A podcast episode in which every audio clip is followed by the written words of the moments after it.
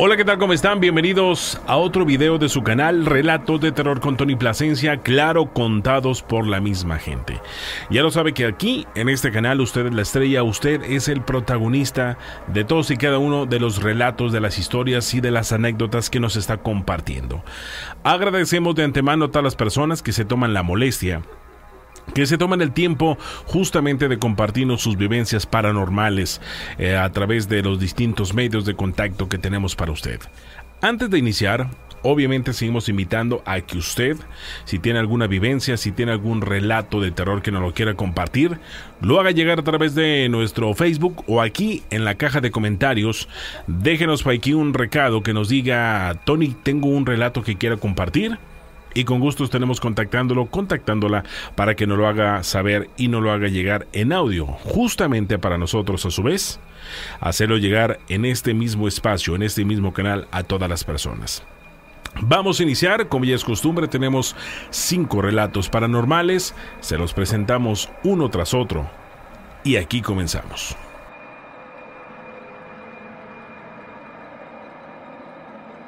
Buenos días, Tony. Mira, este, mi experiencia era, es esta. Yo trabajo en una combi de transporte de personal, ¿verdad? Entonces, quien conoce para acá, para el rumbo de Tanque de los Jiménez por el aeropuerto, hay un parque industrial. Entonces, a mí me toca en la mañana, en la tarde y en la noche, pues echar las, las vueltas, ¿no? Para sacar personal. Y hace, te estoy hablando de hace como pasado de un mes, me tocó el turno de, bueno, me tocó venir a sacar a los del turno de la noche. Entonces, antes de Montoro, este, vi a una, a una persona que me llamó la atención por su vestimenta, tipo antigua. Pero pues no, no le tomé importancia, pensé que era de, de, un, una ranchería de por ahí. Al dar la vuelta ya para el aeropuerto, volví a ver esa, esa misma persona, pero en ese momento no le tomé mucha importancia. Dije, bueno, al momento de venir a sacar el personal, este, se subió, se acomodaron. Entonces ya para salir de lo que es el aeropuerto hacia la salida a México, tiene uno que pasar por abajo de, de un puente y por arriba pasan los carros que van al,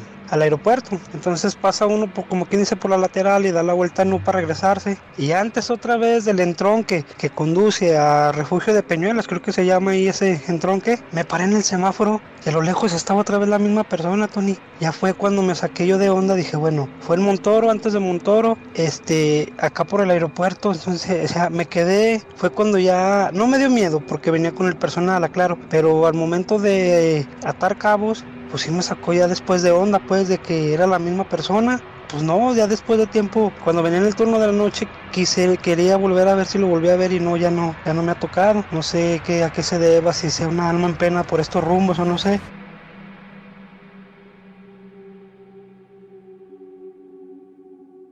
Buenas noches, Tony. Mire, yo tengo algunos relatos que me han contado y otros que nos han pasado eh, aquí en la casa. Bueno, aquí en la casa donde vivo pasan muchas cosas raras. Eh, mire, una vez cuando todavía vivía, cuando todavía vivíamos todos mis hermanos ahí, ahí en, en la casa de mis papás, donde era la casa de mis papás. Como mi papá le gustaba mucho tomar, eh, una vez nos contó que una vez que que ya iba de la cantina a la casa, se encontró a un perro, pero lo que se le hizo raro y lo asustó mucho fue que ese perro estaba del tamaño de un caballo, dijo, que estaba del tamaño de un caballo, que en lo que él, por el susto, se quiso agachar para buscar una piedra para espantarlo, que ya cuando volteó que ya no había nada de perro, pero que se le hizo raro que estaba grande, así como un caballo. Y también una vez que veníamos mi esposo y yo, ya cuando ya estaba yo aquí con mi esposo en su casa, mmm, veníamos de la feria y haga de cuenta que nos, como nos venimos caminando, eh, ya cuando llegamos eran casi las 12 de la noche y en la calle que está, como vivimos casi en una esquina, en la calle de la esquina, haga de cuenta que escuchamos un como un llanto, como de un niño o niña, no sé qué sería, pero haga de cuenta un llanto así como macabro. Eh, haga de cuenta que se como que se iba el llanto y regresaba, así como eco, muy feo, nos asustó mucho. Ya nos metimos a la casa y pues no hicimos caso, ya, pero sí nos asustó y pues estuvimos ahí pues platicando de lo que se, de qué sería eso. ya nos metimos a, la casa y pues nos, nos, acostamos y pues, pero sí, sí nos asustó mucho. Y, y también cosas que nos han pasado aquí en la casa desde que de un tiempo nada más, hubo una temporada que empezamos a, escuchar ruidos raros y pero eso pasó ya desde que nos quedamos solos mm, porque antes aquí vivía mi suegra en paz descanse y una de mis cuñadas pero como mi suegra falleció y mi cuñada se fue con su esposo que también se casó y se fueron a vivir a otro lado y pues nos quedamos aquí mi esposo y mis hijos y yo como a mi esposo le, heredaron la casa por ser el más chico aquí nos quedamos nosotros pero desde que nos quedamos solos haga de cuenta que empezaron a pasar cosas raras una vez mi esposo dijo que mm, como nos quedábamos él y yo en un cuarto y mis hijos estaban chiquitos y ellos se quedaban en otro cuarto. Estaba, está un pasillo que divide los dos cuartos. Y dice mi esposo que en la noche, que no recuerda bien la hora que era, pero que escuchó el llanto de una de mis hijas, de la más grandecita, que escuchó que lloró, que, que empezó a llorar como a veces se levantaba llorando que le dolía la cabeza o, o, se asustaba por algo, no sé. Él escuchó bien clarito que el llanto de la niña. Y como yo estaba dormida, yo no escuché, él escuchó nada más. Y dice que salió a asomarse a ver qué tenía la niña, porque él pensó que era la niña. Y ándele que se levantó y fue al pasillo, se asomó y que no era nada que se asomó al cuarto de los niños y que la niña estaba bien dormida, que no era nada, pero que él escuchó bien clarito que lloró la niña, pero ahí en el pasillo, afuera. Y pues dice, no, dice, yo me metí bien asustado porque yo clarito la escuché que lloró, pero no era nada. Y pues yo, yo no lo escuché, él me lo platicó eso. Y, y una vez yo también vi como en la la puerta de la sala que va a dar a un patio, a un pasillo y un patio, eh, tenemos una cortina, pero no llega hasta el, hasta el piso, llega, queda una parte así, así, o sea, no llega hasta el piso, pues. Y haga de cuenta que estábamos ahí platicando en la sala, yo estaba parada, recargada en una silla cerquita de la puerta. Y haga de cuenta que así de repente me fijé y vi que pasó, pasaron unos, unos piecitos como de un niño, como de, ¿qué será? Como de un año, de un año y, o de dos años, así chiquitos, pasaron de, del patio a la cochera, así por los vi por debajo de la cortina y, yo dije, pues yo ten, el, el niño más chiquito que teníamos en ese tiempo tenía como cinco años más o menos, pero los piecitos eran unos piecitos de un niño más chiquito. Y es que haga de cuenta que eh, aquí una, una de mis cuñadas, la que vivía al último aquí, eh, tuvo un bebé aquí en la casa y ese bebé se le murió, pero no, no supimos si se le murió aquí en la casa al nacer o se le murió en el camino porque lo llevaron al, hospital porque creo que no respiró al nacer o no sé.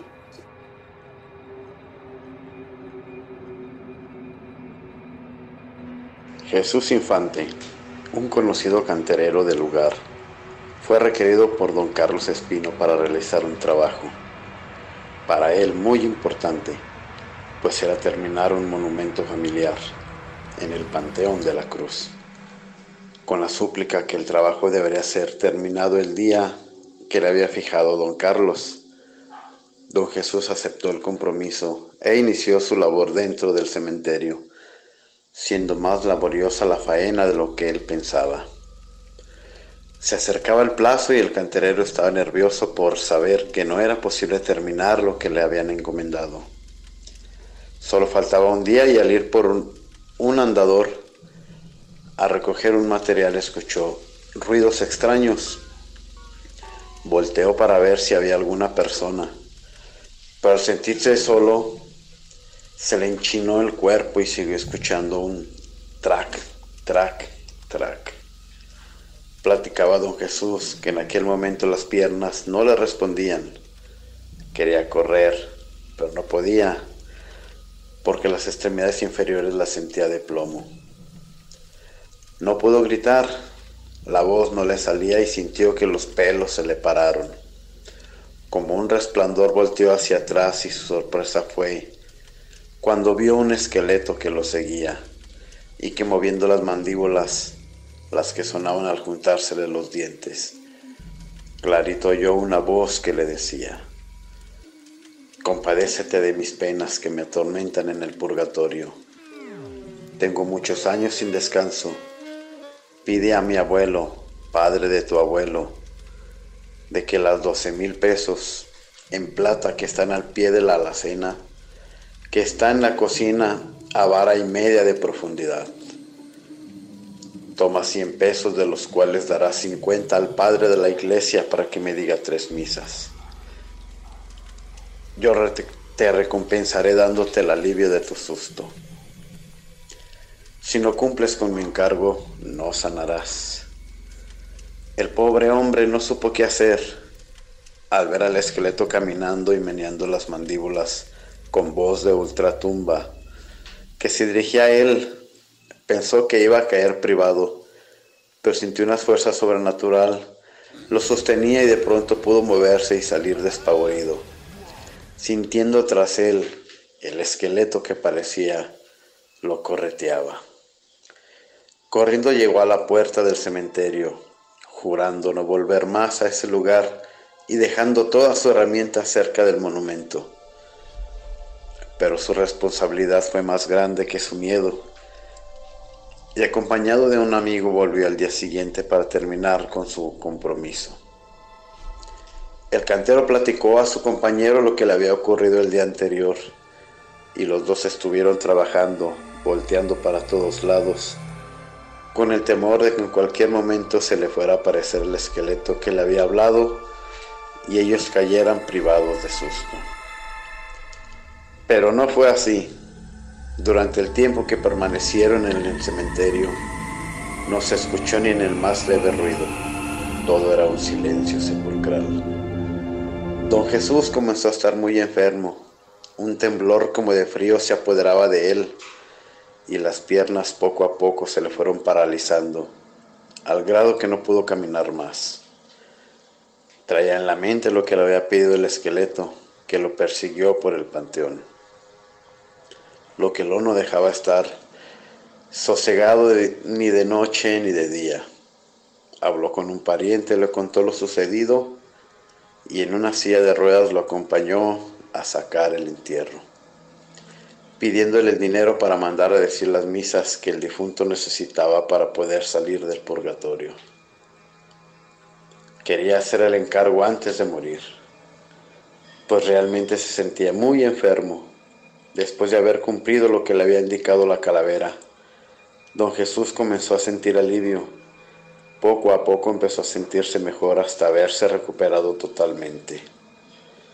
Aquel suceso que le ocurrió le había dejado una huella profunda y cada vez que tenía oportunidad lo contaba a sus amigos.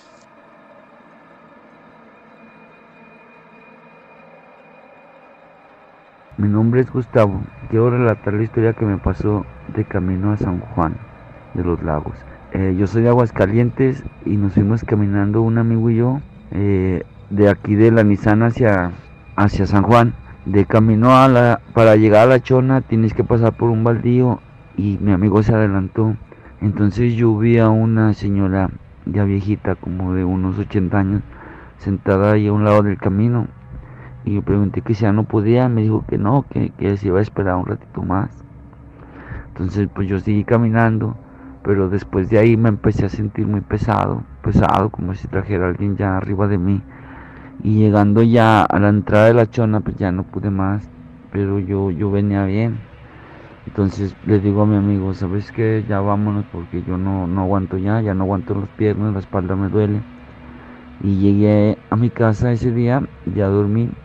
Y en, en el transcurso de los días siguientes empecé a ver a la señora pero en sombra en la esquina de mi cuarto, se me subía, como dicen que el muerto, me paralizaba todo y, y al mismo tiempo yo veía a alguien en la esquina de mi cuarto y se me dejaba venir hacia mí. Y entonces pues de repente pues yo abría los ojos y no había nadie, entonces así me pasó hasta que no terminé ese viaje como al año siguiente. Me fui caminando de la chona para allá y fue como dejé de ver esa, esa sombra en mi cuarto, dejé de sentir esa, esa parálisis que sentía, pero sí empezaban a pasar muchas cosas extrañas de, de camino a San Juan.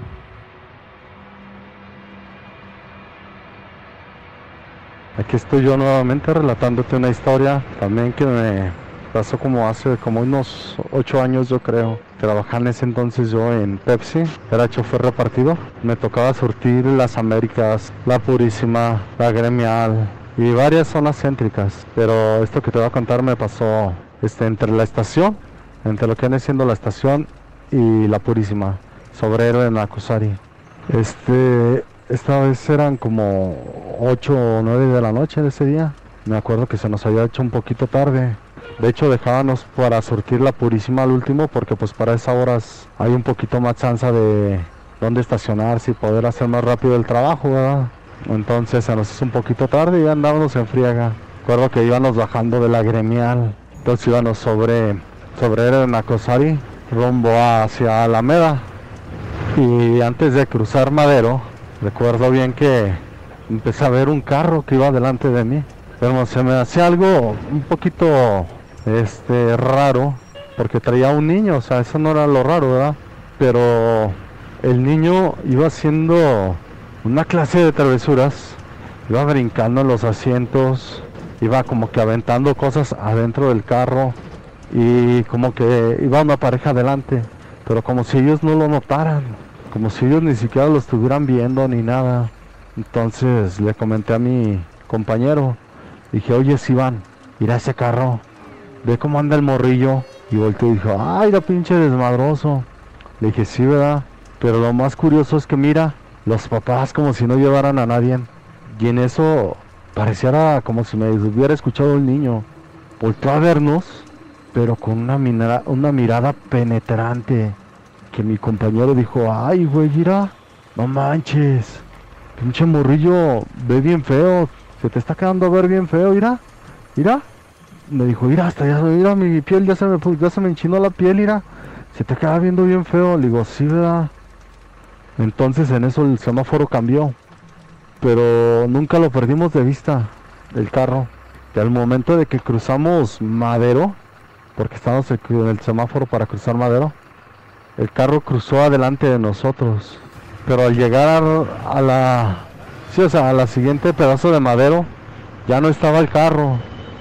Le dije a mi compañero, le dije, oye Iván, ¿y dónde está el carro? O sea, chinga, pues iba aquí adelante, güey. Le dije, sí, pero ¿dónde se fue? ¿Para dónde? Dice, la verdad no lo vi, no lo vi. Le dije, no, pues ya me estoy dando cuenta, no manches. ¿Y ahora qué era? Dice, sabe, y dejamos de ver ese carro. De hecho fue la única que nos pasó así, pero ya no volvimos a ver nada de ese tipo de de cosas en esa en esa zona.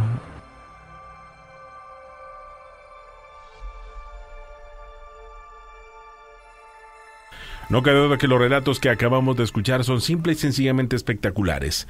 Si te gustaron, dale like comparte y suscríbete. Es muy importante que te suscribas y que lo compartas para obviamente seguir creciendo el canal. Si tienes algún relato que quieras compartir con nosotros, repito, déjalo en la caja de comentarios, que los estaremos próximamente escuchando seguramente aquí mismo en este canal Relatos de Terror con Tony Plasencia. Eso es todo, muchísimas gracias, bendiciones para todos.